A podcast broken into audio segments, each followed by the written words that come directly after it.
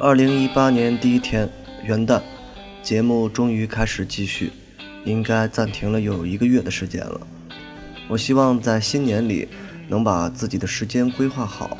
不再总是出现太多的不规律，可以让自己的生活和工作的节奏更加平稳一点。这是我今年最大的一个目的。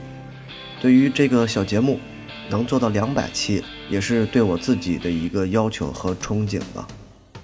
二零一七年已经过去了，最后的几天，不知道为什么朋友圈、微博里忽然流行起来重返十八岁、贴十八岁照片的活动。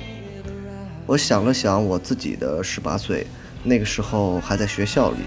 所以事实上并没有太多的故事可言，和所有人的青春期一样，冲动、幻想，爱着一个不爱你的姑娘。每天会为屁大一点的事儿感到纠结，所以对于十七到二十岁这几年，我经常有一种时间上的记忆模糊，认为那几年的事儿不过都是同一年发生的。有的人在过了三十岁之后，往往会越来越回忆十八岁左右那会儿的生活，但我却恰恰相反，过了三十岁，对于那些年的记忆已经越来越模糊。这种模糊并不是失忆，而是一种对于，呃整体时间线的缺失。我经常会想起来那些年发生的某一个事的某一个细节，但是对它的前因后果却会出现记忆偏差，因此经常会张冠李戴，不管 A 事、B 事、C 事给连成一条线了，其实他们都是独立发生的。所以让我现在去讲述自己十八岁。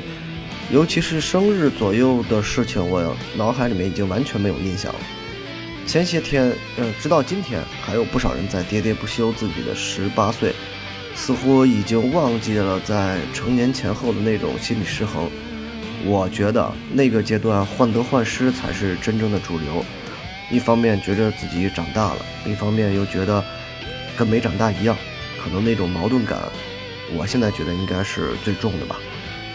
再想想十八岁那一年，好像失身，有了吉他，喝多喝吐了，都应该是在那一年发生的。但这些事儿并没有让我觉得会怎么样。也许在十七岁它发生了，也许它在二十岁发生了，并不会产生什么样本质的区别。当然，十八岁的阳光总归是最灿烂的，所以在唱十八岁的各种歌曲中，琼街乐队的。Eighteen and Life 简直就是这个岁数的国歌，